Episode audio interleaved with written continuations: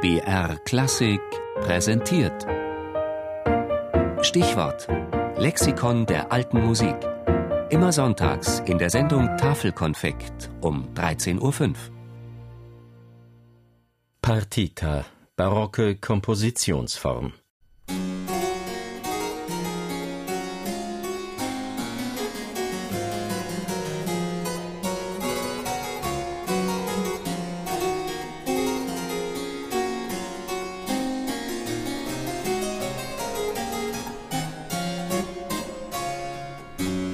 Wie Fuge, Chaconne oder Passacaglia verbindet jeder Musiker und Musikliebhaber wohl auch das Wort Partita zuerst mit Johann Sebastian Bach, mit seinen Partiten für Violine solo und mit denjenigen für Klavier oder Cembalo. Es sind Suiten von Tanzsätzen. Indes verwendet Bach das Wort Partita auch in einem ganz anderen Sinn – in einem Sinn, der mit Tanzen und Tanzmusik nun wirklich überhaupt nichts zu tun hat. Es ist die sogenannte Choralpartita, die Bearbeitung, die Umspielung, die komponierte Diskussion einer Choralmelodie.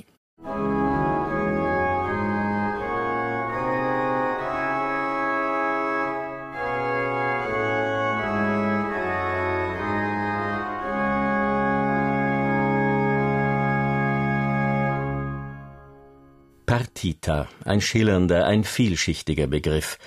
Seinen Ursprung hat er im italienischen Verb partire, was so viel bedeutet wie teilen. In der Musikgeschichte ist der Terminus Partita zwischen dem Ende des 16. Jahrhunderts und der Mitte des 18. Jahrhunderts weit verbreitet, wobei seine Bedeutung und Aussprache, im Deutschen zum Beispiel Partie oder Partia, vielfach wechseln.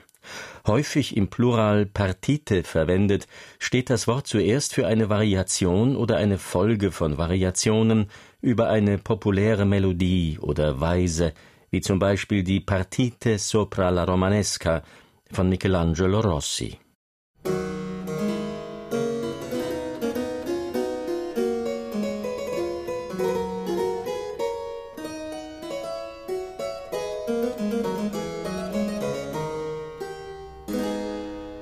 Oder die Partite sopra l'aria della Follia da España von Bernardo Pasquini.